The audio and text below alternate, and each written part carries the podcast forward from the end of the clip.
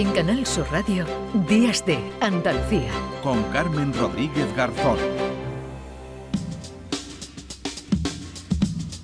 1982, el año de la victoria del PSOE en las urnas que estamos eh, recordando durante esta semana. También un asunto del que nos vamos a ocupar el día de hoy porque tiene lugar esta mañana en Sevilla, ya saben, ese gran acto. Felipe González, Pedro Sánchez están invitados, todos los eh, diputados de 1982, un año que marcó el inicio de la modernidad en España. El eslogan de los socialistas para la campaña electoral fue todo un acierto por el cambio. Muchos eh, dicen que la década de los 80 empezó en el 82, un año que dio para mucho y que ha recordado Jorge González. 1982 fue el año del Mundial, con 24 países participantes y 14 sedes, entre ellas Sevilla y Málaga. El Mundial que ganó Italia, en el que España hizo un pobre papel en lo deportivo, aunque lo organizativo fue un auténtico éxito. Un acontecimiento deportivo que enseñó al mundo nuestras naranjas en forma de mascotas.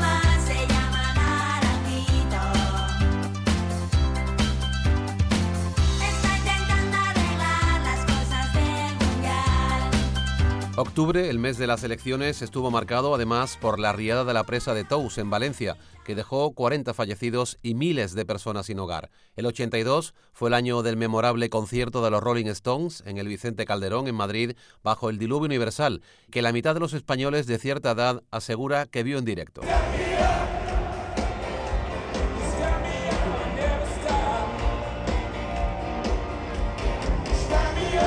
En lo musical también fue el año de la memorable gira Rock and Ríos de Miguel Ríos, que recorrió buena parte de la geografía nacional. Buenas noches, bienvenidos, hijos del rock and roll. Nos saludan los aliados de la noche. En la radio sonaba un personaje que después, con la llegada de la fama, daría el salto a la televisión y que nos ha dejado recientemente. Yo soy un loco que tiene por patria una colina donde a veces el río, el limonero, las flores y la tierra piensan en voz alta conmigo. También fue el año del debut de Mecano con su disco del mismo nombre, cuyas ventas se acercaron y mucho en 1982 al thriller de Michael Jackson, el álbum más vendido de la historia.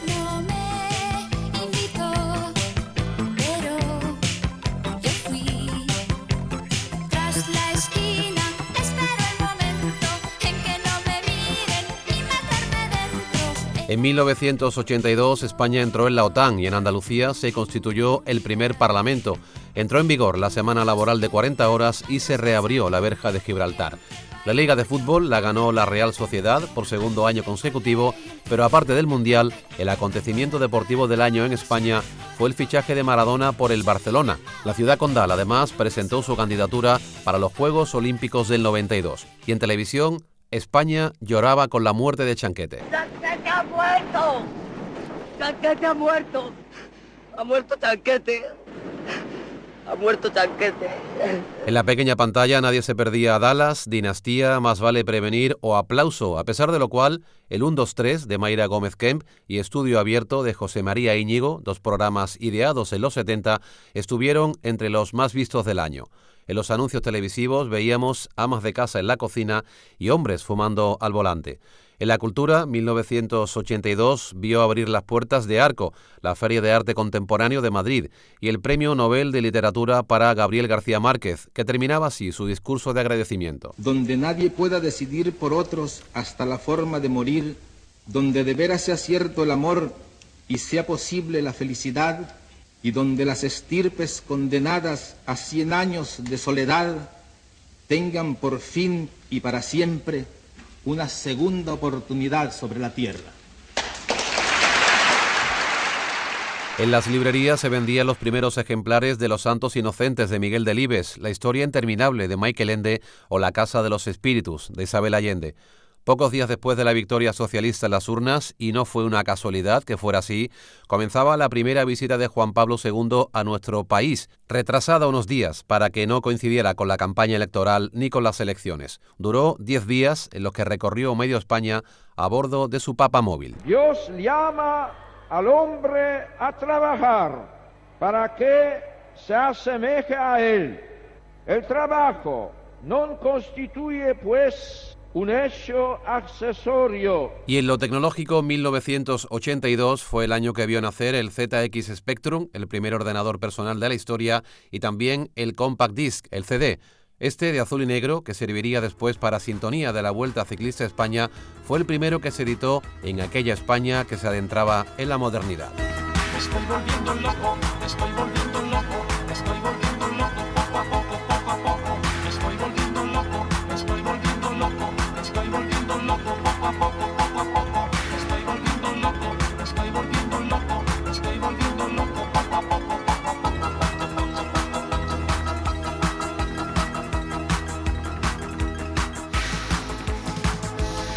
Pues Sergio del Molino tenía un año entonces, es un escritor joven, por tanto, pero con una gran trayectoria porque abrió el debate sobre la España vaciada con su libro La España vacía. Ahora llega con un tal González, así se llama el libro que publica Sergio del Molino en Afaguara y que ya en la introducción nos dice el autor que no es una biografía, no es un ensayo político, no es un libro de historia. ¿Qué es entonces Sergio del Molino? ¿Qué tal? Buenos días.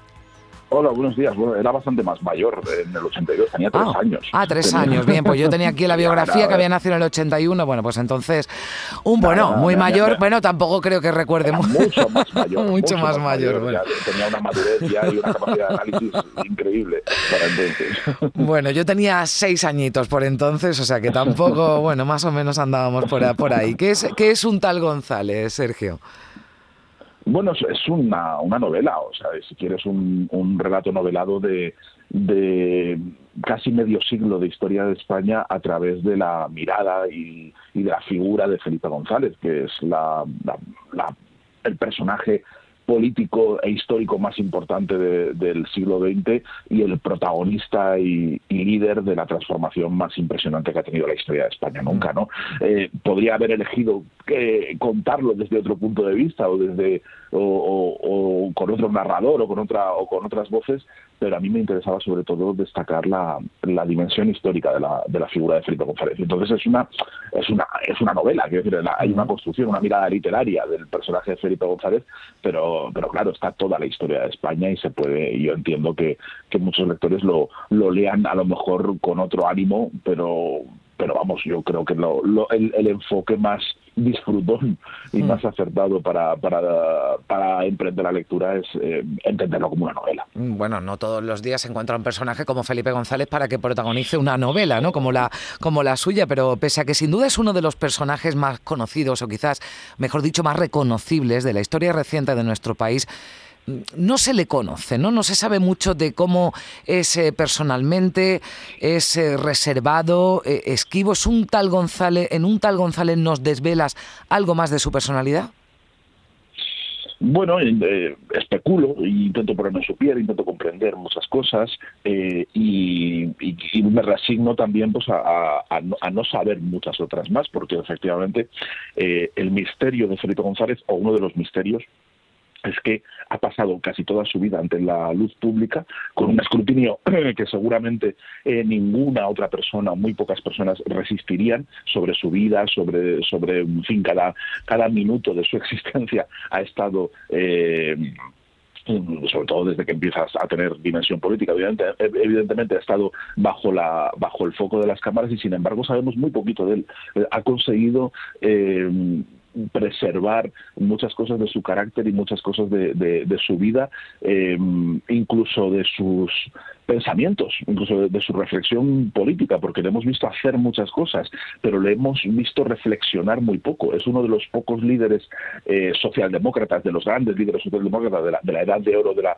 de la socialdemocracia de la que él procede y que él, eh, probablemente sea el último, el último eslabón, el que no ha escrito varios libros eh, contando su, intentando reflexionar sobre su legado político, ¿no? Su obra es oral. Él habla mucho, ha dado muchos discursos, ha dado muchas entrevistas y, y le hemos oído mucho, pero le hemos leído poco, le hemos visto poca introspección y entonces eso lo hace lo hace muy misterioso y eso eh, lo hace muy jugoso también en términos novelísticos. A mí lo que me ha sorprendido y está hasta el final del libro y no debería, igual estoy, eh, estoy eh, desvelando demasiado, pero una de las, de las cosas que me han sorprendido es descubrir que como muchos monstruos de la escena, como muchos grandísimos actores y gente que domina auditorios y que son grandes seductores, eh, tiene también un fondo de timidez muy acusado, muy acusado, un fondo de, de timidez en el, en el tú a tú que, que, que se nota que está, dom- que está domado, que está superado, que está, que, que está muy trabajado, pero que, que sí, que hay un, en el fondo se esconde una persona tímida. Sí, una persona tímida, decía, como le puede ocurrir a los eh, grandes eh, artistas, ¿no? Pero eh, también usted lo describe en algún momento como alguien solo, ¿no? Alguien que, que, que vive en soledad, pese a que eran muchos los que rodeaban a Felipe y algunos considerados amigos, amigos íntimos del presidente. Eh, pero eso sobre todo a través del, a partir del poder, a partir de, la victoria del 82 y en los años de gobierno, eh, creo que la soledad es muy acusada. Y además él mm, tiene una tendencia a la melancolía, es decir, que no, es algo que lleve bien, no es algo que, soporte que soporte bien. Y es una soledad que es muy común a la gente que tiene, a, a los líderes que tienen tantísimo poder como él, porque mm, no pueden eh, confiar sus miedos y sus angustias como haríamos cualquiera de nosotros, pues llamar a nuestro amigo, eh, tomar un café o emborracharnos con él y que nos cuente y que, y que nos dé unos consejos. A Felipe González no- nadie le podía dar consejos porque nadie podía ponerse en su lugar. Su soledad era enorme y solo se apoyaba políticamente en la figura de Alfonso Guerra.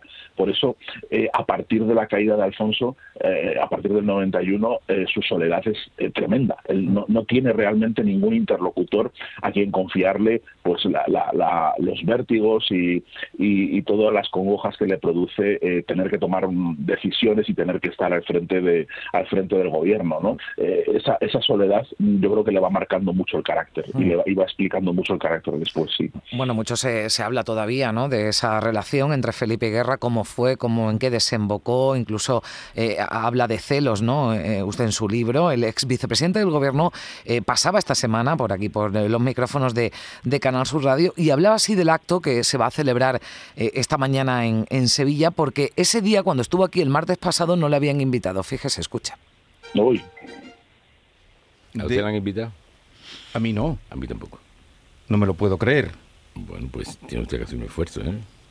Algún esfuerzo de, de creencia porque yo no miento. Ni ahora, ni antes, ni nunca. Bueno, decía también en esa conversación, Sergio, que había quien se creía, ¿no? Quien hablaba de la Adán y Eva del socialismo, eh, que muchos se creían que habían sido el Adán y Eva de- del socialismo, ¿no? Bueno, pues eh, la, la forma, ¿no? También de, de Alfonso Guerra, que yo creo que también le daría para, para alguna novela, un tal Guerra, no sé si puede ser la, la siguiente, la siguiente eh, entrega, pero, pero también, ¿no? Queda reflejada, ¿no? En el, en el libro, ¿no? Esa relación entre, Sí. entre ambos. Sí, y además he intentado, he intentado que la figura de guerra tenga tenga un hueco importante en el libro y que, y que sobre, sobre todo sea ecuánime, porque creo que la historia ha sido más injusta con, con Alfonso de con Felipe, eh, y lo está haciendo, eh, quiero, quiero decir, creo que, mm, y, probablemente yo esté contribuyendo a ello al hacer un libro centrado en la figura de Felipe González, eh, eh, en el cual Guerra es un personaje secundario cuando creo que tiene, eh, de- dentro de la historia de España, creo que tiene un peso mayor y dentro, y, dentro de, la, de la configuración del PSOE. Creo que la, la posteridad está está siendo un poco injusta con Alfonso Guerra y a mí me da, me da pena que no le que no le hubieran invitado al acto. Me parece que es totalmente injusto. Es evidentemente el coprotagonista de todo aquello y, y merece un, un hueco de honor. Y, y bueno, me, me daría pena ser, ser yo también eh, causante de esa de, ese apartamiento, de ese oscurecimiento de la figura de guerra. Pero creo que en el libro está eh, muy ecuánimamente retratado. Creo que he intentado huir de la caricatura e intentado explicar también eh, la importancia, la importancia que tiene eh, guerra dentro de toda la, la renovación de España y sobre todo de la conversión del Partido Socialista en un partido moderno que lidera la transformación socialdemócrata. Él, él- él es clave en eso. Sin, sin Alfonso Guerra probablemente la historia hubiera sido muy distinta. Bueno, pues ya veremos qué pasa, porque anoche todavía no sabíamos si finalmente aceptaba esa invitación que ya apresuradamente le ofrecieron desde el Partido eh, Socialista. Bueno, críticas más que buenas a este un tal González. El libro convence, un libro necesario, oportuno, con mirada limpia, un libro valiente que va a contracorriente, donde se combina la magia de la literatura y de la oportunidad y solo he leído unas pocas. Sergio del Molino, muchísimas gracias por estar con nosotros. Un saludo. Buen día. Muchas gracias a vosotros. Un abrazo. Bueno, pues llegamos a las 10 de la mañana, boletín de noticias y ya tercera hora de Días de Andalucía en Canal Sur Radio.